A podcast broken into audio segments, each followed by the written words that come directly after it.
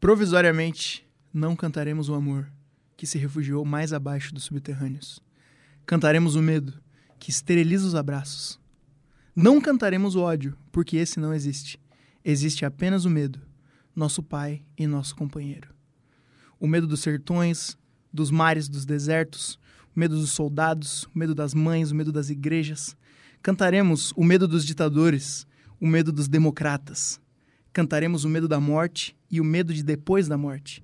E depois morreremos de medo. E sobre os nossos túmulos nascerão flores amarelas e medrosas. Bom, esse foi o Congresso Internacional do Medo de Carlos Drummond de Andrade. E nós somos o Paralelas, o podcast da banda Bento Leão, a banda que mais cresce no Brasil. Você pode nos acompanhar no Instagram, no arroba Bento Leão Banda. E, para começar, eu gostaria de me apresentar dizendo que eu sou o João Vitor Panda.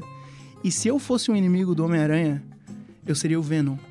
Porque eu tenho um grande apetite e sou um parasita. Meu nome é Leonardo, e se eu fosse um inimigo do Homem-Aranha, eu seria o Mistério. Porque o Mistério é legal.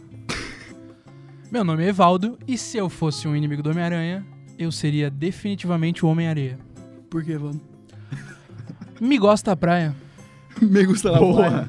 Tá, mas eu tenho uma pergunta mais difícil. Se o Carlos Drummond de Andrade fosse um inimigo do Homem-Aranha, quem ele seria? Duende Verde, sem pensar duas vezes. Por quê? Sem muita explicação também, assim, é uma É, coisa, se é um explicar, sentimento, assim, é uma arte, né? sensação. Vamos prosseguir.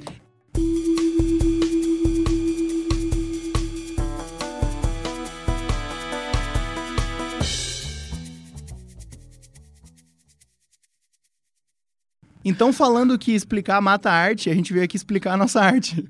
A gente vai falar agora, na, no primeiro bloco, que é a análise musical aqui, sobre os bastidores do nosso EP Quem Matou Janeiro. Você encontra o nosso EP aí no Spotify, pode pesquisar, pode ouvir, pode se deliciar.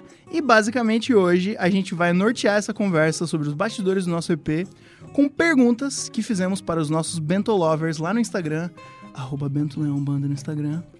Então você pode nos seguir e perguntar para participar dos próximos episódios. O Evaldo, ele vai começar lendo uma pergunta. Fala o arroba de quem perguntou que é pra mandar beijo. A primeira pergunta, que é pra que- quebrar o clima, eu escolhi uma pergunta meu assim, bom, uma, bem- uma pergunta bem humorada. E ela vem da arroba Julia R. Zanella. Boa. E a pergunta é a seguinte: A dúvida que nunca será sanada. Quem matou janeiro? Ninguém Bom, sabe. ninguém sabe. E se eu fosse escolher alguém pra saber e jogar essa batata quente no colo do ser humano, eu jogaria no colo de Leonardo, que por sua vez é o autor da música, que escreveu a letra. Leonardo, quem matou janeiro? Ninguém Fala sabe. pra gente. Ninguém sabe. É parte do charme da música. É porque Não a saber. música não é sobre desvendar quem matou janeiro. É sobre Não. o luto da morte do mês. Exato. Muito bem. É o desespero ali. Quem É o matou desespero do janeiro? Boa. Então a gente norteia aí a faixa título no sentimento do desespero. Mas se você for ouvir, você vai ver que é bem fofinha. Outra pergunta aqui do nosso amigo Já Passou é: por que foi escolhido esse Já. título? A galera tá insistindo, Léo. Tem que ter alguma explicação pro Quem Matou Janeiro. Quem matou que esse janeiro? título? Quem Matou Janeiro? O que tu quer dizer com isso, Leonardo Roque Machado? Ah, essa pergunta já até respondi no programa de rádio É Rock. E é o seguinte. Não, na verdade, é, o título, ela é o título do álbum também, do EP, porque eu acho que é a música que mais define os nossos anseios ali, essa coisa de essa busca pelo algo que a gente não acha nunca. E, e Janeiro seria uma metáfora para felicidade, Leonardo? De certa forma, Será? porque porque a gente pensa assim, ah, janeiro, a gente tá lá de Praia, boa, Verão, férias, Isso. enseada. Somos criaturas, filho, somos filhos de uma ilha. Ouvindo o Armandinho. Ouvindo 10 Armandinho reais o crepes. Em São Francisco do Sul. Boa. Já foi dois reais. Já.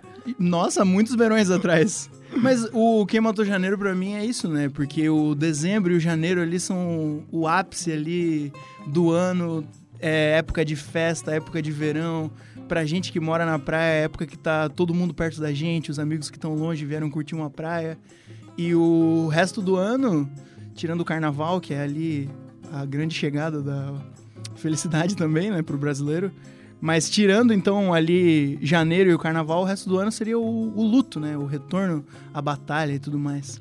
Eu tenho uma pergunta boa aqui, que vai dar pano pra manga, que é a pergunta da Josiane Anchit. E ela Um perguntou beijo. o seguinte: quanto tempo demorou desde a criação das músicas até a finalização do EP? Porque demorou, hein? Rossi demorou. Será que a gente podia pegar essa pergunta aí? como- Será não? Agora que eu falei isso, a gente vai fazer isso. Tá. A gente vai pegar essa pergunta como gancho pra contar como que a gente gravou esse EP, como a gente veio Claro. a gravar. Evaldo, conta pro nosso público por que, que a gente gravou esse EP. Povo brasileiro. A gente gravou esse EP. Trabalhadores do Brasil. A gente teve essa oportunidade porque tem um concurso de bandas em Joinville chamado Did Garage Band que a gente foi vencedor. E o prêmio desse concurso era o quê? A gravação de um EP de quatro faixas no estúdio Rota 66. Abraço pro Matheus do estúdio que gravou nossas músicas. Muito produziu. obrigado pelo trabalho. E a gente ganhou esse prêmio, a gente ganhou também um clipe pra ser gravado de prêmio. Que a gente não gravou. A Tem gente um- gra- tem um pergunta com isso um- também. Um clipe totalmente de graça que não E existiu. o contrato ia até dezembro e a gente no É. fim. A gente se Passou, enrolou a muito com o EP. passar. Mas agora vamos responder a pergunta. Quanto Vai. tempo da criação das músicas até a finalização do EP? Muito tempo. Ah, eu, eu lembro que a gente começou a gravar em julho de 2017, eu acho. E a gente acabou em agosto de 2018. Mais de um ano. Mais de um- Mas, e a, a criação das músicas em Foi si eram músicas que a gente já tocava junto na garagem e coisa É, errada assim. Documentário a gente Tocava bastante tempo tocou já. no museu, até no Museu É. Café. Então a gente já tocava as músicas há bastante tempo, a gente amadureceu elas lá na garagem da minha casa, antes de ir pra estúdio, antes de ir pra concurso, antes de qualquer coisa. E foi legal porque eram músicas que a gente já passou bastante tempo com elas. O, o processo foi tocar ela pras pessoas E várias ainda vezes. passa. E ainda passa.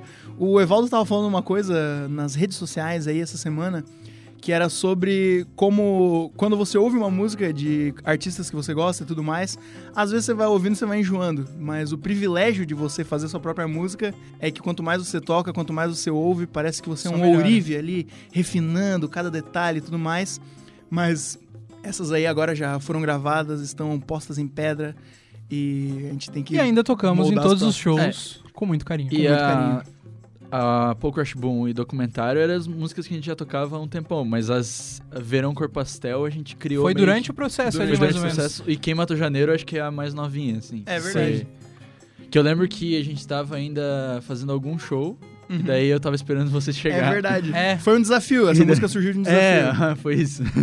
Foi, foi mesmo, a gente tava no Did fazendo um dos shows do concurso que nos deu o EP, inclusive. Não, não foi um dos. Não. Foi depois que a gente ganhou. Foi, depois, foi é, algum show no Did. Mas foi lá.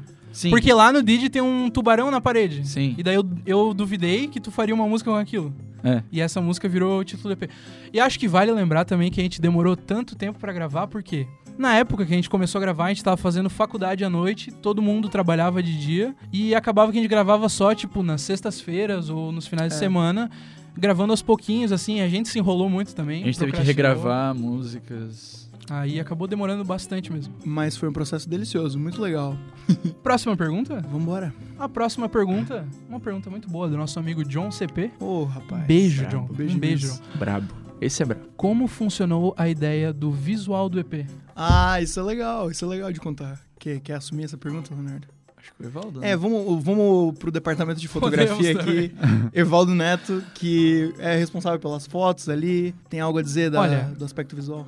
Pra, pra falar a verdade, eu lembro que a gente discutiu muito no grupo do WhatsApp isso, mas a- essa ideia veio porque na época que a gente tava começando a pensar em qual seria a capa do EP, Uhum. foi a época em que tava assim, pra cortar o sinal analógico em todo o Brasil.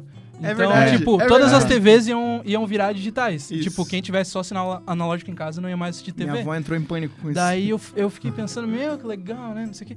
Mas enfim, isso é só uma, uma coisa que engatilhou a ideia de ter uma, uma TV velha, assim, acho que tem a ver com o visual Isso. do EP também. Aí a gente foi no Centro Histórico de São Francisco do Sul fazer as fotos. Pegou uma TV que era do Salão da, de Beleza do da Mãe salão do de Panda. beleza da minha mãe. Uma TV que ainda está em uso, inclusive. Ainda existe. E a gente colocou ela sentada num banquinho e tirou. Foi uma das opções, né, de fotos. A gente passou o dia com essa TV pelo centro histórico da nossa cidade, tirando fotos dela em várias ocasiões, pra usar como divulgação, pra usar em coisas aí, Isso. inclusive na capa. Daí, como vocês podem ver, as cores da capa estão bem distorcidas. Sim. Isso foi porque um dia eu tava na sala de palhaçada no Photoshop. Na sala de Comecei casa ou na sala de na aula? sala de aula da Faculdade de Publicidade e Propaganda do Bom Jesus Yaluski. Boa. E eu tava lá na sala mexendo no Photoshop, comecei a alterar as cores. Achei bonito. De brincanagem. Aquele, aquele verde meio, meio estragado, aquele, aquele, laranja aquele laranja gritante. metálico assim. Acho que tem a ver com, a, E- com, a, com o desespero, a agonia que o Léo Sim, falou. E também com, a, com o som que é bem rudimentar, É. assim, do nosso EP, sem muitas camadas, assim, digamos, é uma coisa mais velha. É, E daí eu mandei no grupo, o pessoal gostou e, e assim foi. e a gente colocou o Quem Matou Janeiro ali embaixo. É. Eu acho que tematicamente é bem simbólico também ser uma TV, porque a faixa título, ela. é, a letra funciona da perspectiva de objetos e como se esses objetos tivessem sido esquecidos ali, como se esses objetos estivessem sofrendo com a morte de janeiro também. Então a capa ser uma TV velha que tava lá na minha casa meio que esquecida, mas que a gente ainda usa, apesar de agora ela ser um totem artístico. É isso que também. tem a ver. E tem a ver com o, o lyric video que a gente fez também de Quem É verdade, disponível Janeiro. no YouTube. Basicamente, Quem Matou Janeiro é um EP para os derrotados, para quem ficou pra trás, para os analógicos. Boa parte da sociedade. E agora uma pergunta à nossa querida amiga Eduarda Schwartz. Um beijo também. Da grande fã. onde nasceu a ideia para Paul Crash Boom e quanto tempo demorou para finalizar ela? A Eduarda, Leonardo. Eduarda já manifestou que essa é a música favorita É dela. verdade. Então motivou a pergunta Tá. com certeza. Da onde surgiu a ideia de Paul Crash Boom? Isso. Paul Crash Boom, eu lembro que eu escrevi essa música porque eu tava pensando na. Porque eu queria fazer algo, sei lá, que fosse violento, mas fosse fofinho ao mesmo tempo. Alguma coisa como. Fosse caricato. É, e daí eu pensei na, na primeira fra- frase ali, soco na cara é um jeito de dizer, olá, tudo bem? Nice. E daí, e daí eu fui seguindo e fui, tipo, repetindo essa fórmula, assim. E, e, e é isso, basicamente, da, da parte da ideia, né? E daí a produção, eu lembro que foi a primeira música que a gente gravou. Essa foi a única música que a gente fez a guia cabana inteira. Não É sei se verdade. vocês lembram disso. É verdade. verdade. E aí, que não tava dando certo. O tempo tava dando errado. É. E Desculpa, aí, pessoal.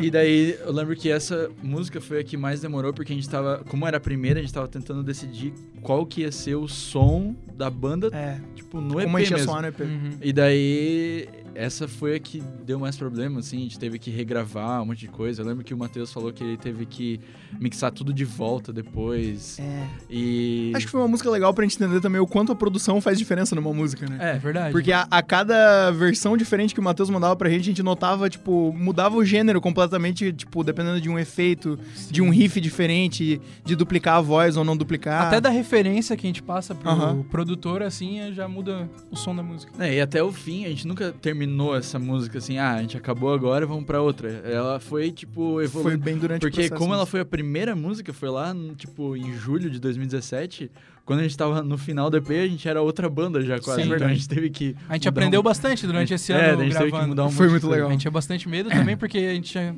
começado a banda não tinha tanto tempo. E podemos ir para mais uma pergunta? Certamente, meu pai. A pergunta é da Marina Austini. Beijo pra Marina. Beijo, Marina.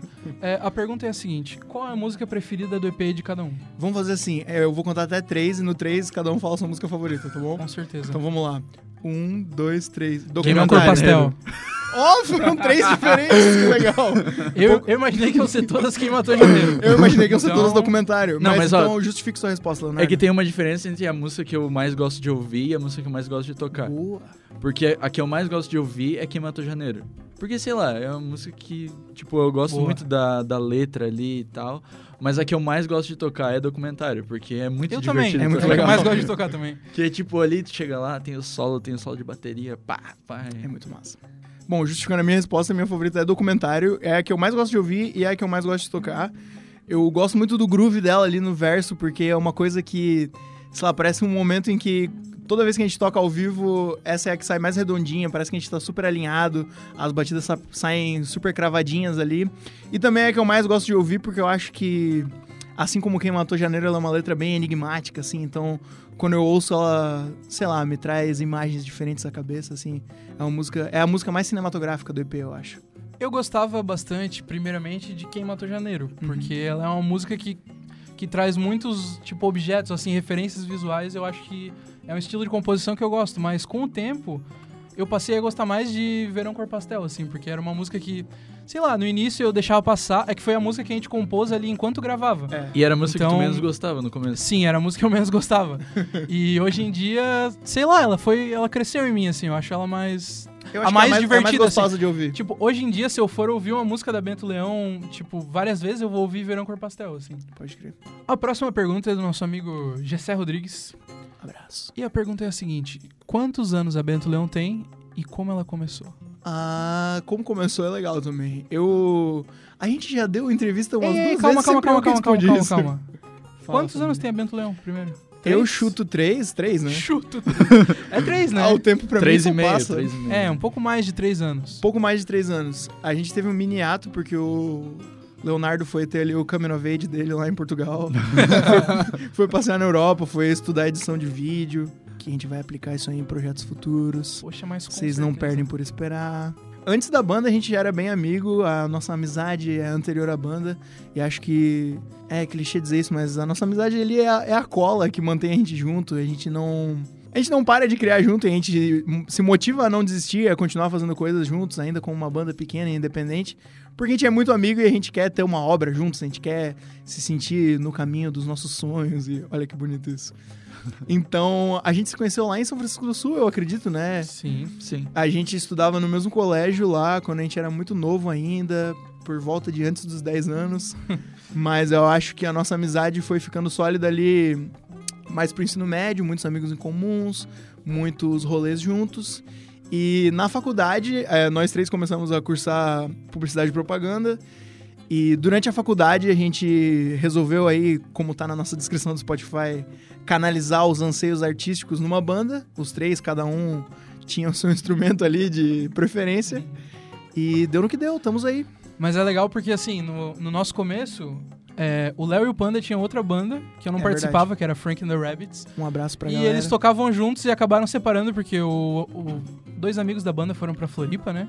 É, é, teve uma O Arthur mudança foi pra Floripa. Foi É. pra Floripa. Mas a Bento Leão foi montada, tipo, oficialmente, assim, a gente criou o grupo da Bento Leão, meu, vamos tocar, por causa de um concurso de, de, de, Exatamente. de- de bandas também. verdade. Essa história é boa. Mas esse concurso de bandas não é o do Didi que nos, nos deu o EP, foi um concurso anterior É. que a gente, meu, pensou em vários nomes pra banda e tal, foi montando ali.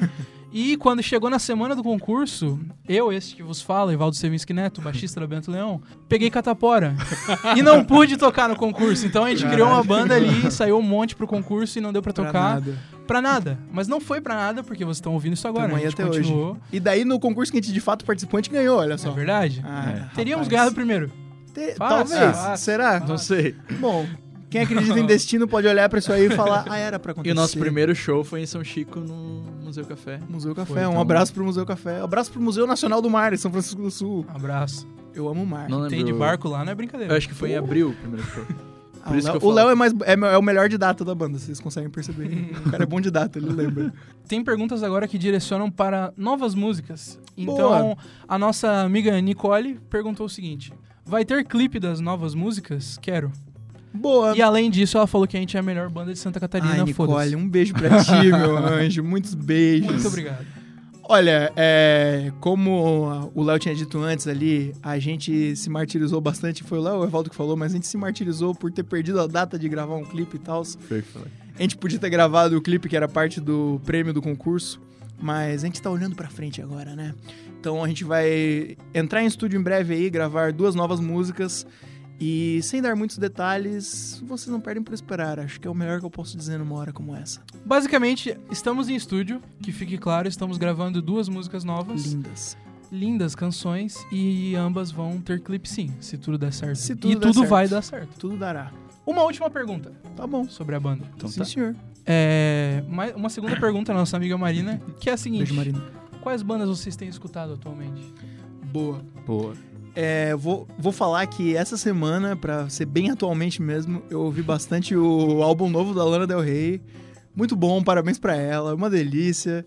Eu, o cover dela de Doing Time, do Sublime, eu devo ter ouvido umas 15 vezes essa semana. Coisa muito linda bom. e bonita. E o álbum inteiro eu ouvi umas duas vezes, acho. Também tô bem obcecado por uma banda australiana chamada King Gizzard and the Lizard Wizard. Eles são completamente malucos, eu gosto, eles fazem exatamente o tipo de música que eu adoro e que eu quero que a gente cada vez mais faça, que é música debochada. O pessoal toca muito e toca muito de brincadeira, é muito top. Esse ano eles lançaram um álbum de thrash metal chamado Infest the Rat's Nest. Completamente maluco. Insano. Alucinado, E alucinado. eu ouvi muito essa semana, eu tô bem apaixonado por essa banda.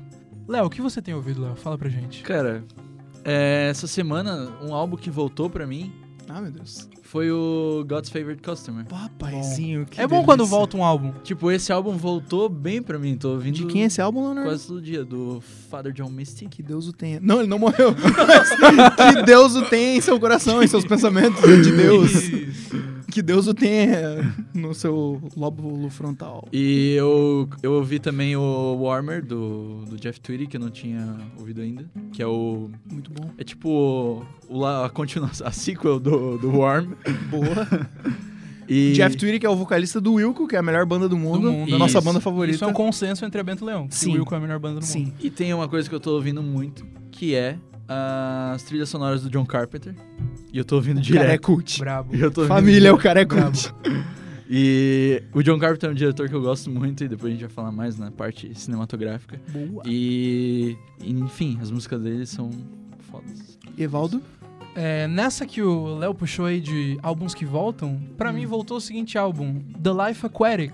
O álbum que o Ah, Seu Jorge que lindo, interpreta em, Meu, em português as músicas do David Bowie pra trilha sonora do filme The Life Aquatic with Steve Sisu. Sisu, É, É. do Wes Anderson. do Wes Anderson, que é um filme maravilhoso. O pessoal é cult aqui, vocês estão vendo, né? E, Que cults. e nossa, esse álbum, Seu Jorge, É simplesmente manda o recado. Maravilhoso, lindo. Seu Jorge, como sempre, David né? Bowie se orgulharia. Se, não, Se orgulhou. Se, Se orgulhou, Se é. orgulhou porque ele tá. Se orgulhou. Ele tava vivo, é verdade. Esse sim que Deus o tenha. É, que Deus o tenha. Deus, se você tá ouvindo, guarda o David Bowie bem pertinho de ti, tá bom? Beijo, Deus.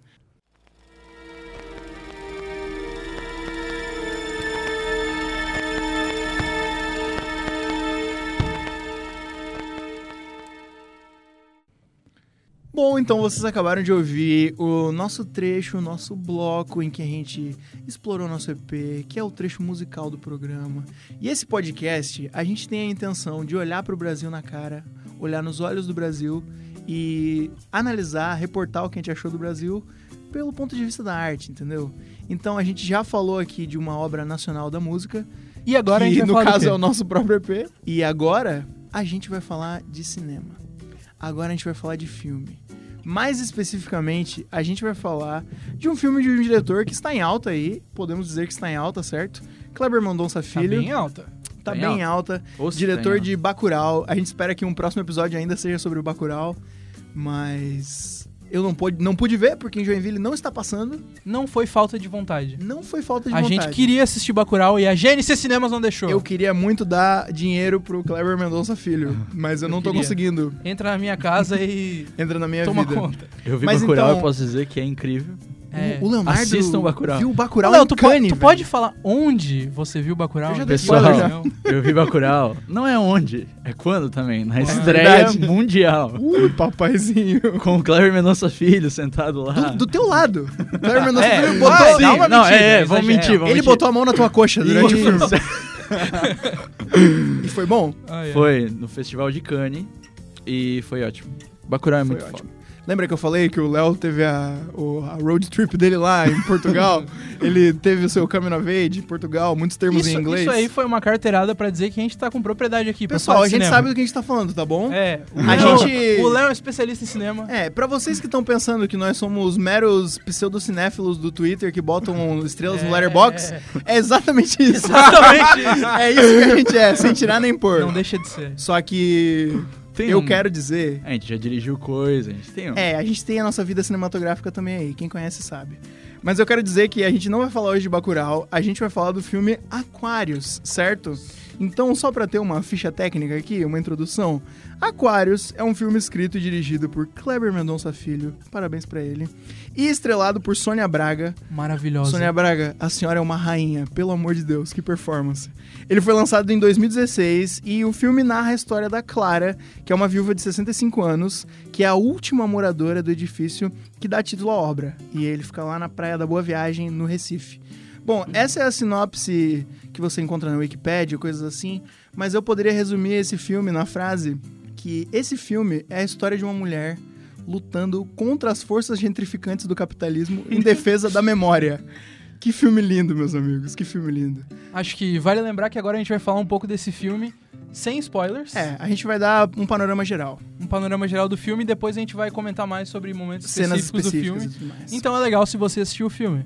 Mas se não assistiu, dá pra ouvir também. É. E só sobre a estrutura do programa, a gente sempre vai anunciar nas redes sociais qual vai ser o álbum do próximo episódio e qual vai ser o filme do próximo episódio. Então você pode fazer parte da conversa. É só você seguir a Bento Leão no Instagram, arroba Bento Leão Banda. A gente vai anunciar qual o próximo filme, qual o próximo álbum. Você pode ouvir e assistir. Serão sempre obras nacionais e participar da conversa com a gente, certo? Então vamos lá. Alguém quer iniciar com suas Só pra, opiniões? só pra dar um contexto pro filme, esse filme ele também foi selecionado pra competição de Cannes.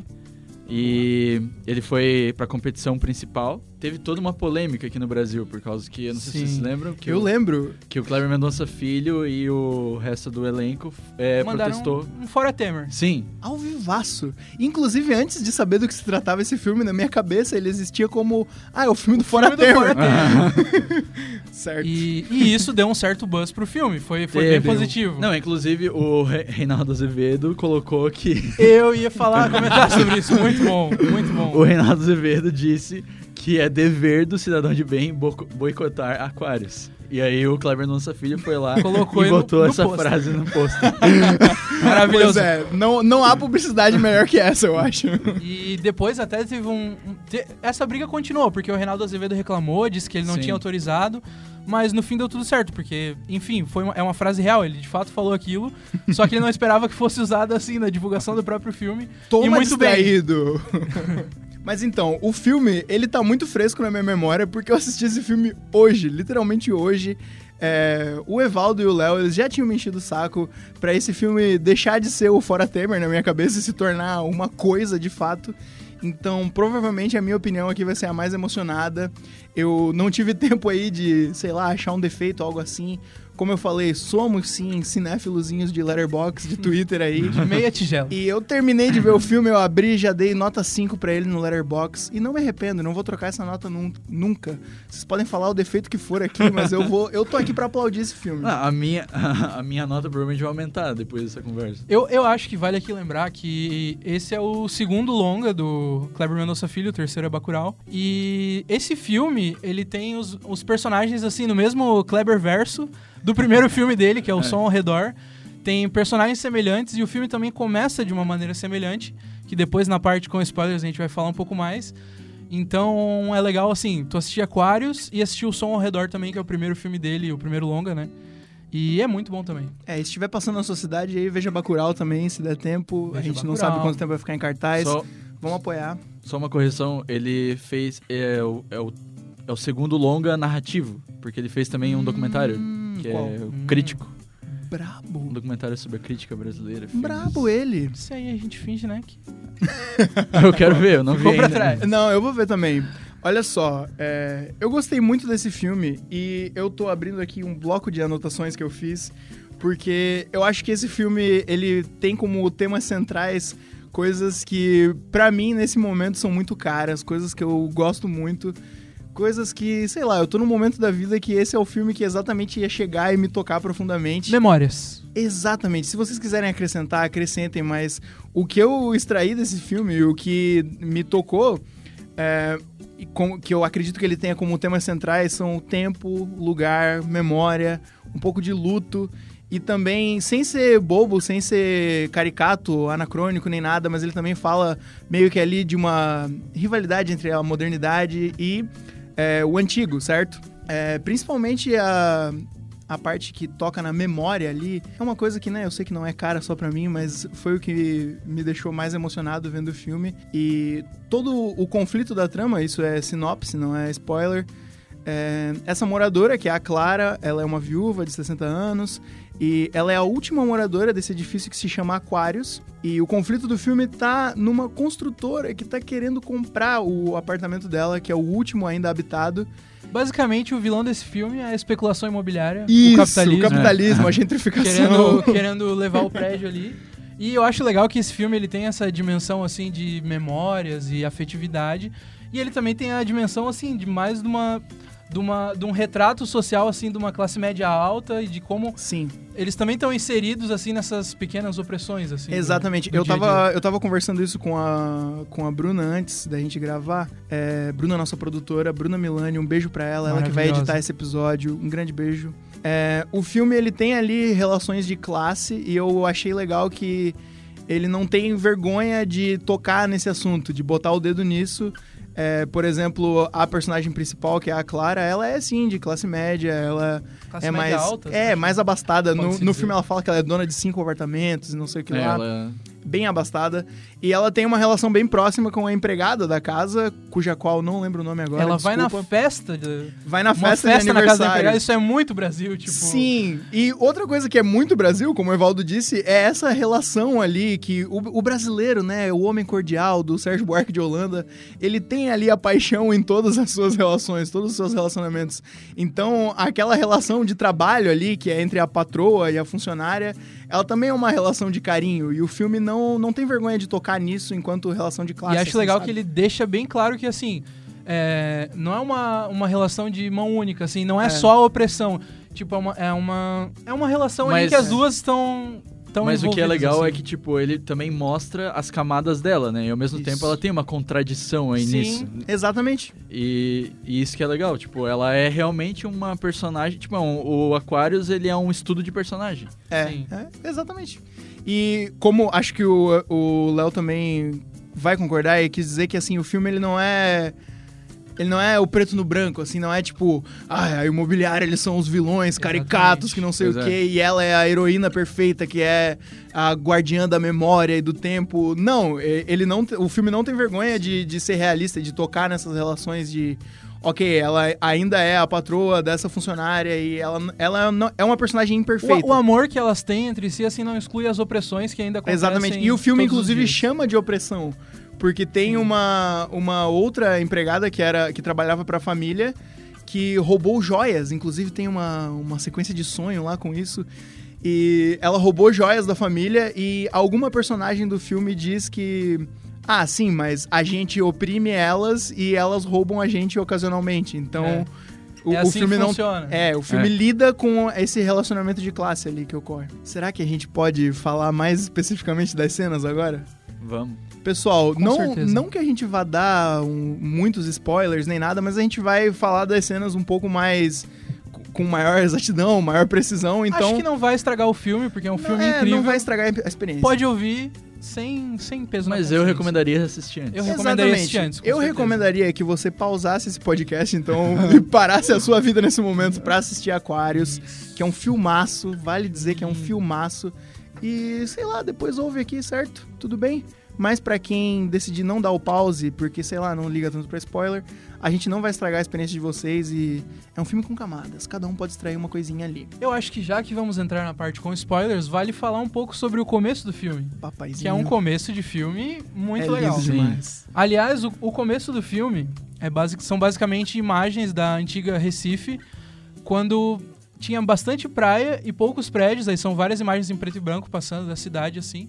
E tá tocando a música Hoje, do Taiguara, que é uma canção linda desse músico. É a música que abre Uruguaio. e fecha. Perfeita. Abre e fecha o filme, essa, Essa música música. é perfeita. E toda vez que eu ouvir essa música eu vou chorar E- agora, e resto da minha vida. E esse começo de filme é lindo. E também vale lembrar que é o começo de filme bem parecido com O Som ao Redor, que é o Sim. primeiro filme dele, que também é uma sequência de imagens antigas em preto e branco com uma música tocando, assim.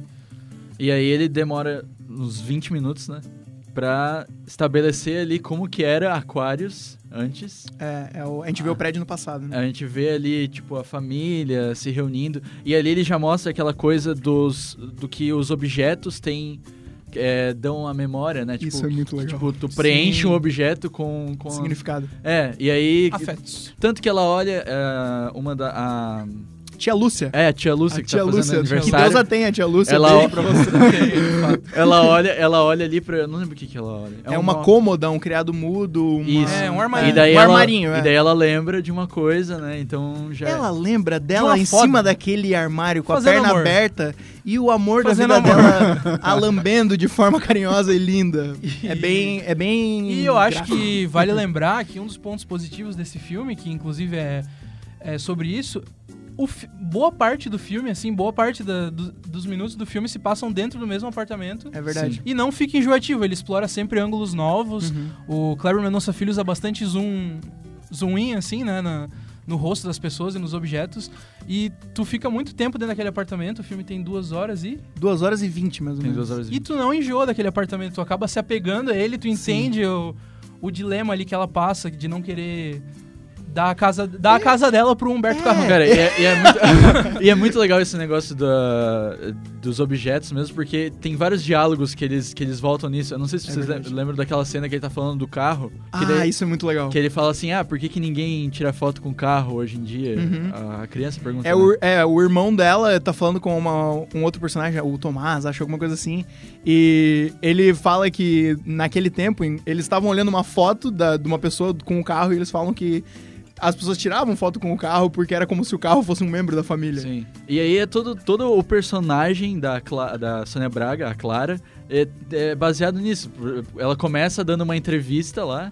Ela, Fala- a profissão, ela é crítica, né, musical. Ela era é crítica escritora musical. e jornalista, né? É, então, daí ela dá- tá dando uma entrevista falando sobre os discos, sobre as coisas. Uhum. E, e é, tipo, é, nossa, é muito legal como ele consegue trabalhar todos esses temas nos diálogos, sem jogar na cara, tipo, cada personagem e tudo se encaixa, assim.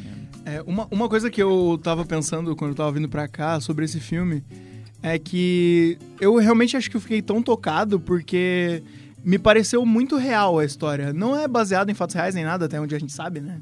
Não. É, não. não, não, acho que... Mas os personagens são muito reais. Eu acho que é, a, a Sônia Braga é o coração do filme e, e você entende no filme o quanto ela é o coração daquela família também.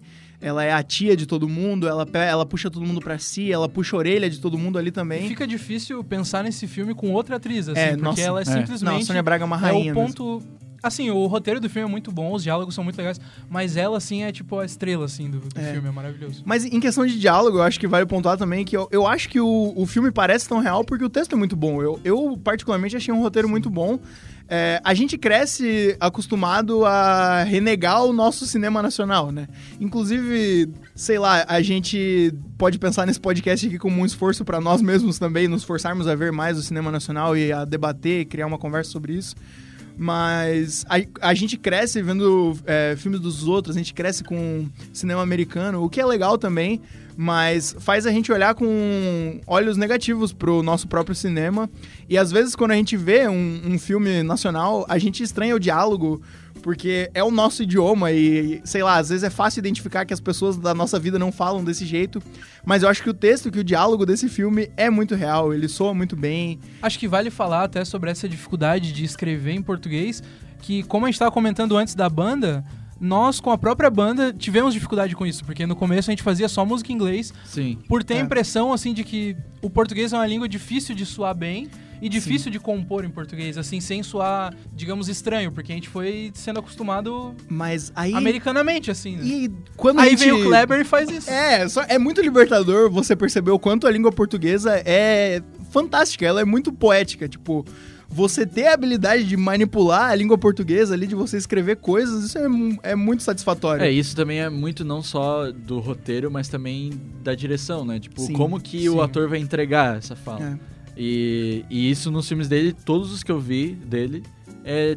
Que, na- eu vi todos os três que são narra- narrativas, né? Uhum. E é, todos eles, eles, os atores são bem dirigidos, assim, eles Sim. entregam a fala de uma forma que soa natural mesmo. Toca a Betânia pra ela, mostra que tu é intenso. Ó, É, isso é muito caramba. icônico. É uma, é uma cena que a, a Clara, a personagem da Sônia Braga, tá com o sobrinho dela no carro, né?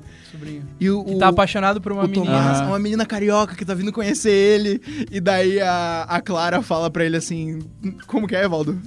Toca a Betânia pra ela, mostra que tu é intenso. Mostra que tu é intenso. Também te- tem um momento que eles estão conversando, é, uma reunião de família, assim, que inclusive dá uma mini briga ali, tem um momento bonito. Mas quando os filhos vão perguntar sobre o apartamento, eles perguntam, tipo. Mas e a senhora, como a senhora tá lidando com essa situação?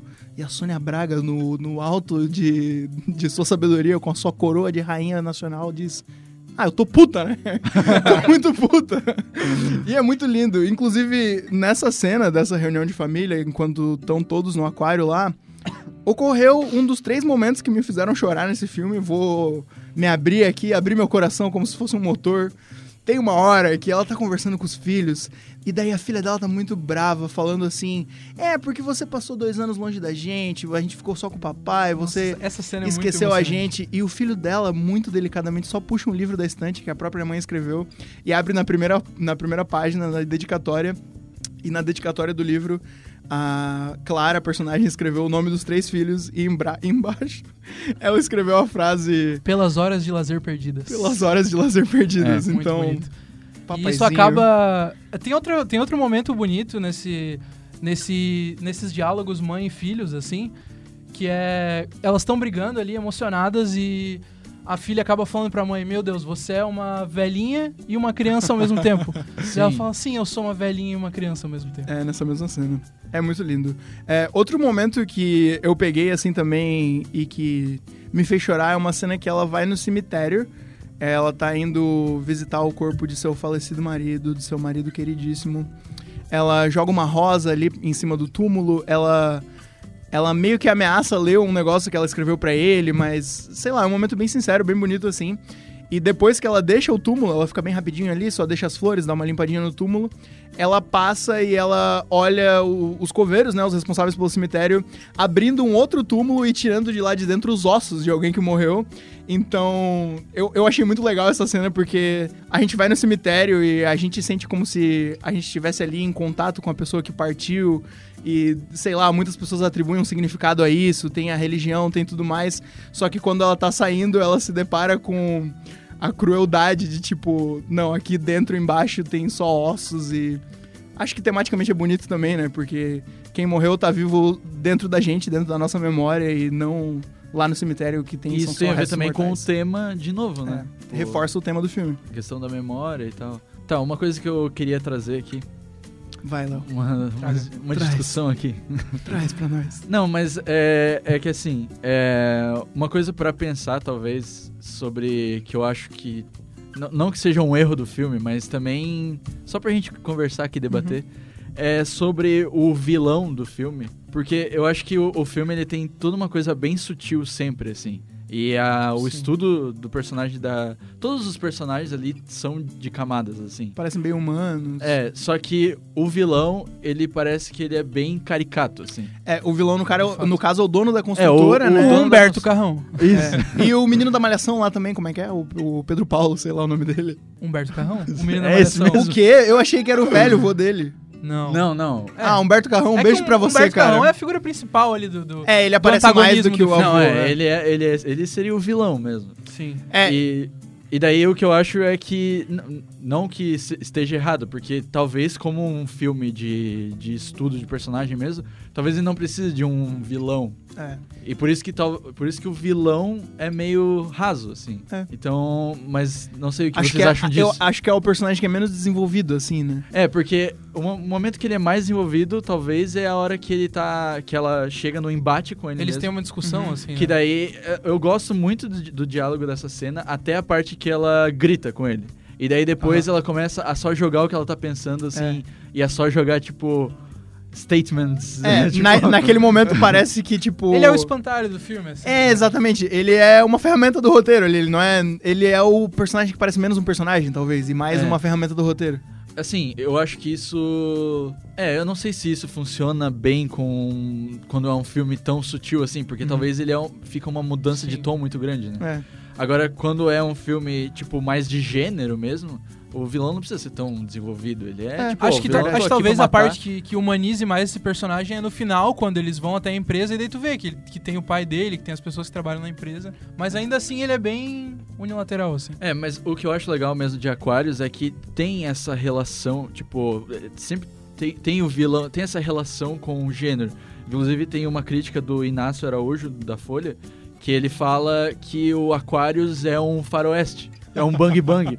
tipo, ela vai, ela assim, vai enfrentando várias coisas ali e no É. final ela dá o seu maior pá, o É grande verdade. finale ali, entendeu? Então, tipo, A gente e- vai falar do final em mais detalhe ainda. porque é, e, muito- e o, e o foda. Mendonça Filho, ele tem essa coisa com o gênero mesmo, porque o som ao redor tem vários elementos de suspense e... Tem bastante elementos, assim, mais pro terror também. É, Nesse filme, tem uma. Em Aquários, né? Tem uma coisa que eu acho genial, que é assim. É, o prédio da frente, não sei se é da frente ou do lado, que ele tá sendo construído também, com é um pano, prédio bem né? grande. Ele tá com um pano Aham. cobrindo uma tela, que é um véu, e de madrugada ela começa meio que. O véu voa e passa É, pela janela. voa e fica passando. É, E parece que é de fato um fantasma, assim, do, do progresso atormentando ela de é novo. verdade.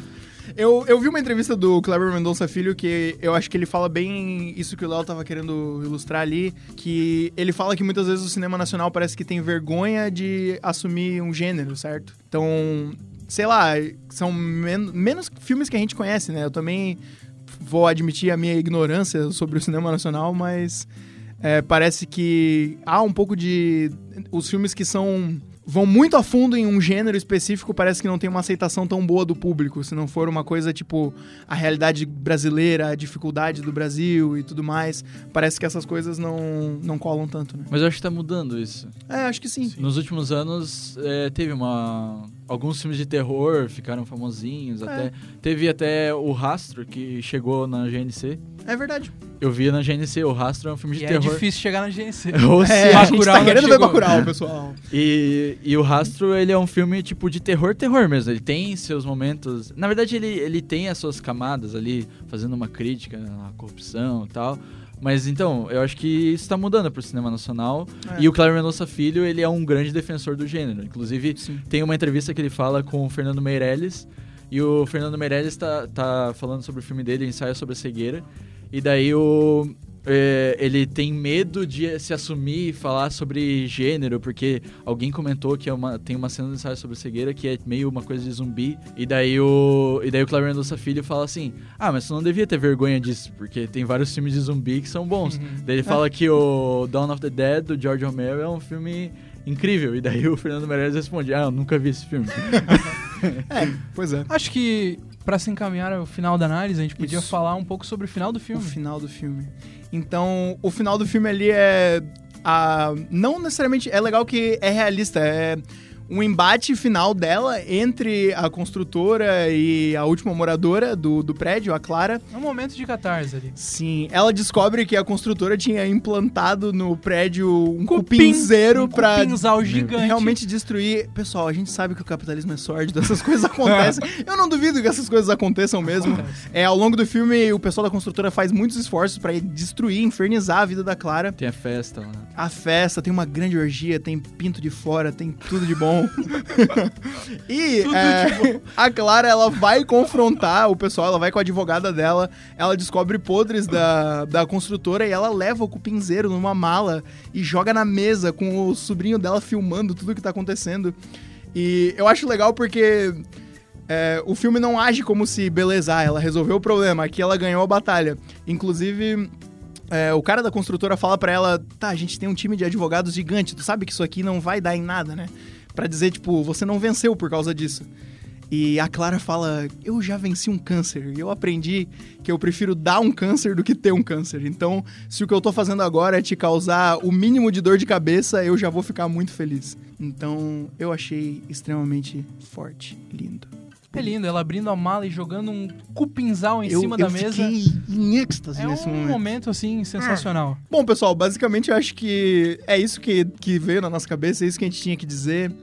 É, Vale lembrar também que a gente aqui não tá se propondo a fazer, nossa, uma análise crítica profunda do filme. A gente tá dando a impressão de três pessoas É. que gostam de filmes. Vão, vão dar alguns comentários sobre filmes, né? A gente não quer ter uma, profundi uma grande profundidade, assim. é, mas, pessoal, sério, se esse podcast tem um objetivo aqui, além de ser três amigos conversando, se divertindo e fazendo, produzindo um conteúdo aí, fazendo algo, a gente quer realmente que o nosso círculo ali, as pessoas que estão perto da gente, façam parte dessa conversa. Então, por favor, se você ouviu até aqui, veja esse filme, por favor. É, ele é bom demais, ele é muito incrível e com certeza, se você ouviu até aqui e não viu ainda, é, não pense que as coisas que a gente contou vão estragar a sua experiência. Tem muita coisa que a gente não contou e por ser um filme tão brasileiro, você vai, eu acho que você vai enxergar nos, nos personagens pessoas da sua família, é que é um, talvez. é um filme, assim, cheio de, de momentos, assim. É. É, parece até meio clichê, meio óbvio, mas é um filme que vale pelo percurso, assim. É. Porque ele tem um grande final, assim, um êxtase, mas é um filme muito retrato do Brasil, assim. Igual é o som ao redor A- também. as cenas isoladas funcionam muito bem. É.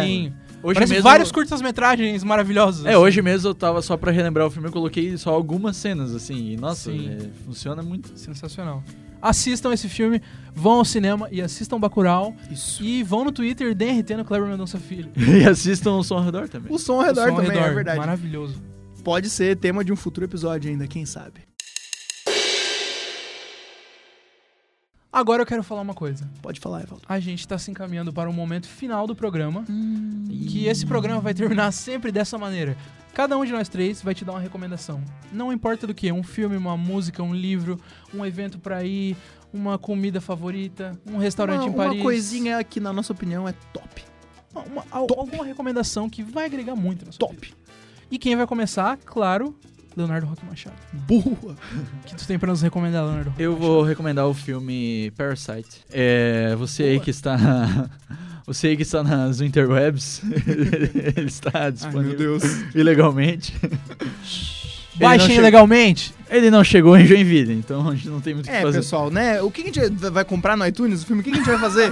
não tem. O que a gente pode Também não fazer? tem, também não é, tem. propriedade intelectual aí é... Ah, vamos democratizar a arte. Pessoal, comprem o. Blu-ray, foi isso que eu quis dizer, tá? Comprem o Isso. Blu-ray, meu. Deus. De onde é esse filme, Leonardo?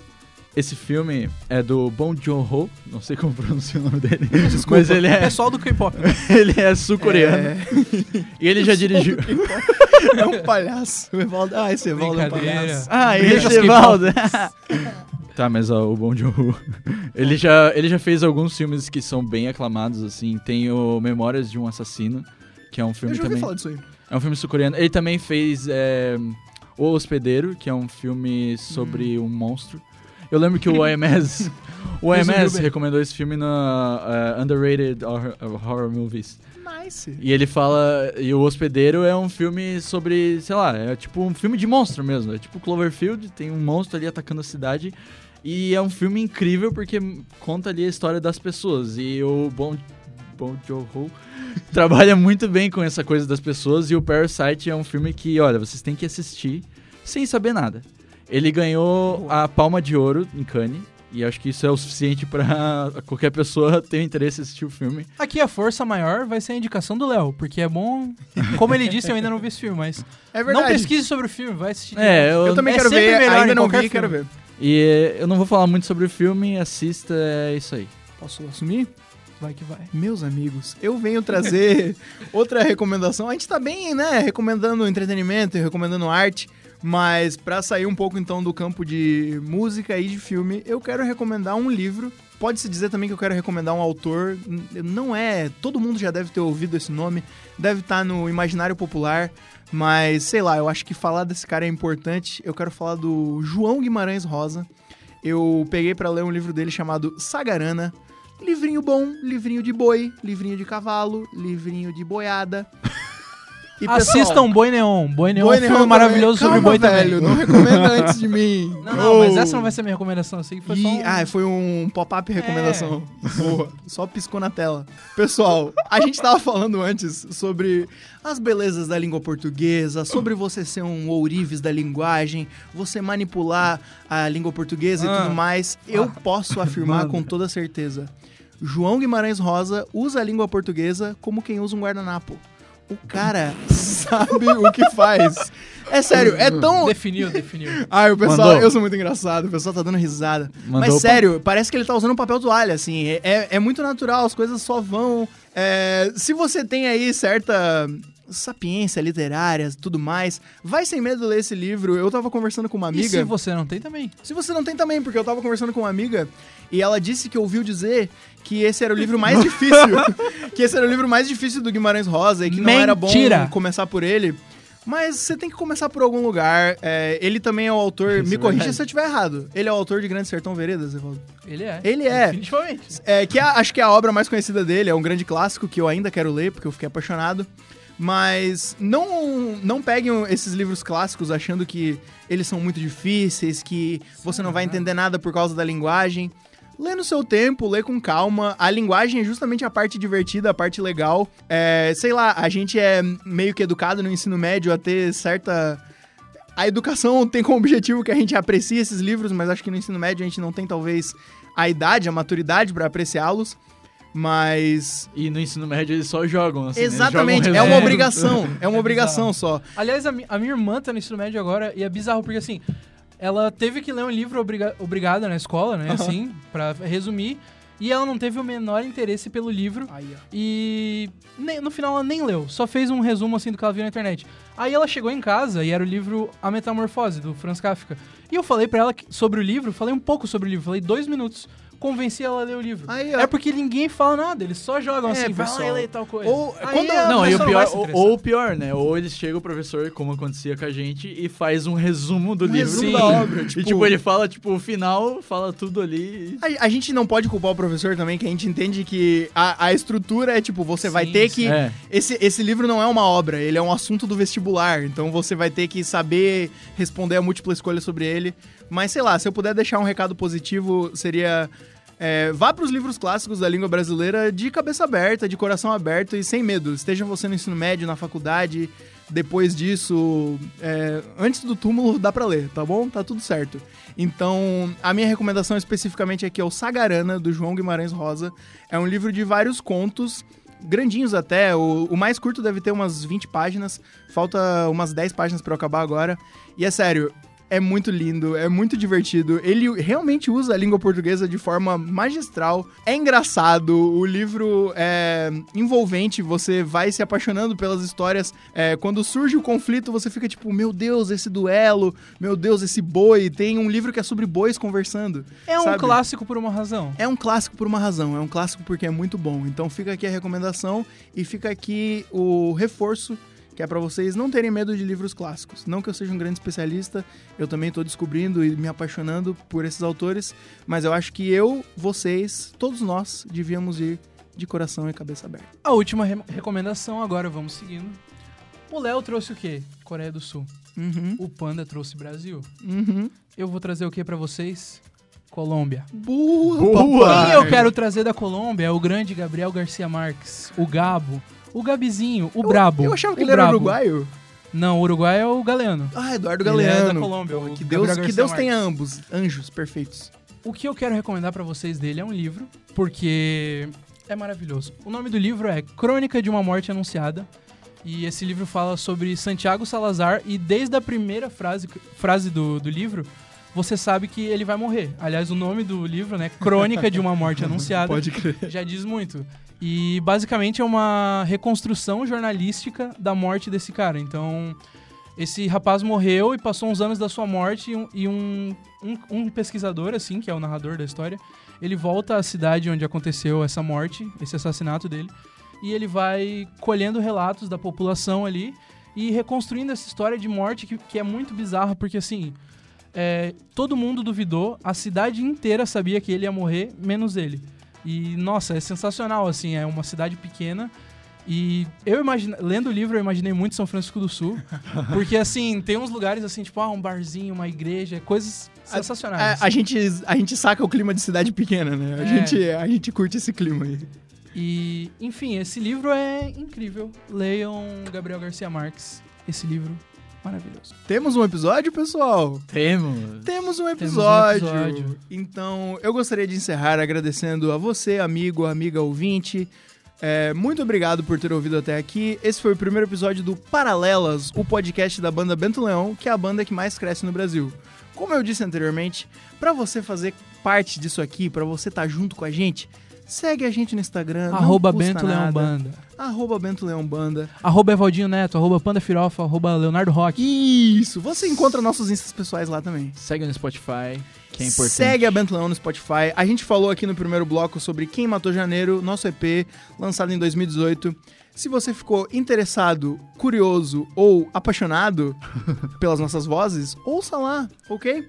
Ouça nossas vozes, ouça nossos instrumentos.